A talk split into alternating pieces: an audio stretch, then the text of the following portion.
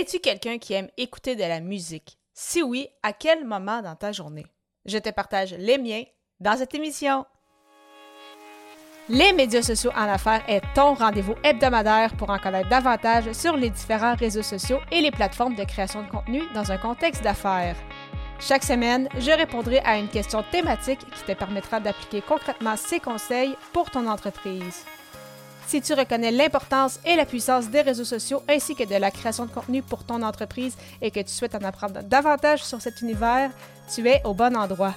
Je suis Amélie Delebel, travailleuse autonome dans le domaine des communications et marketing depuis février 2020.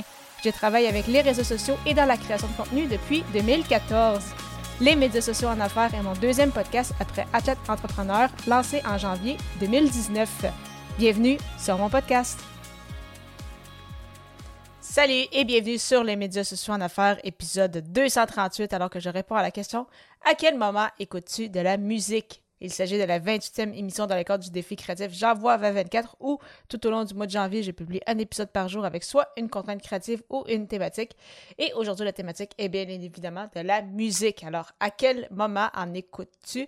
Euh, De mon côté, j'en écoute quand même souvent, euh, particulièrement lorsque je m'entraîne, que ce soit au gym, ou euh, bien évidemment quand je m'entraîne, euh, quand je fais mes courses. Donc, euh, ça donne un peu plus de motivation. Je sais qu'il y en a beaucoup qui aiment écouter des podcasts.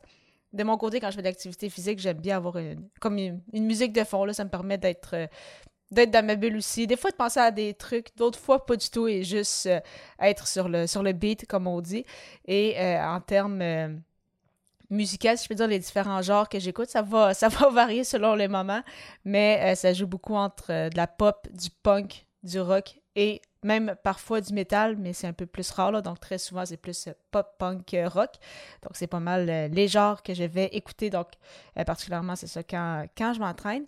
Mais également quand je travaille aussi sur ma création de contenu. Donc oui, par exemple, quand je planifie des publications sur, sur les réseaux sociaux, quand je rédige des publications, des infolettres, des idées pour, pour mes podcasts, je vous rassure, pas pendant que je fais les enregistrements, comme le présentement, je n'écoute pas des musiques quand j'enregistre.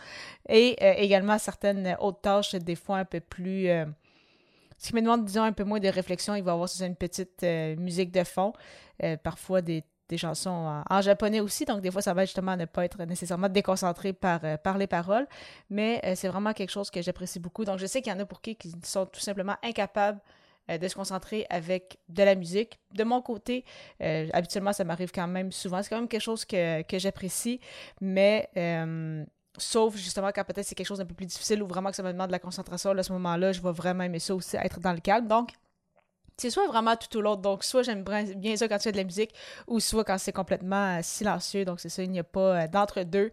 Ou sinon, bien évidemment, quand on est en voiture avec mon copain, quand justement on, soit qu'on doit aller faire euh, des sorties, des courses, ou euh, si on doit se rendre à quelque part, à ce moment-là, on aime bien mettre des chansons, mais de la musique euh, japonaise.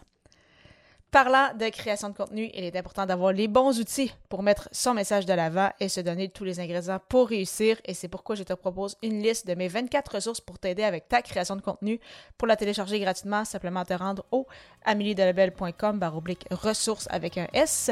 Et euh, j'ai hâte de te retrouver à l'épisode 239 alors que le sujet sera Quelle est l'importance des mots? À très vite!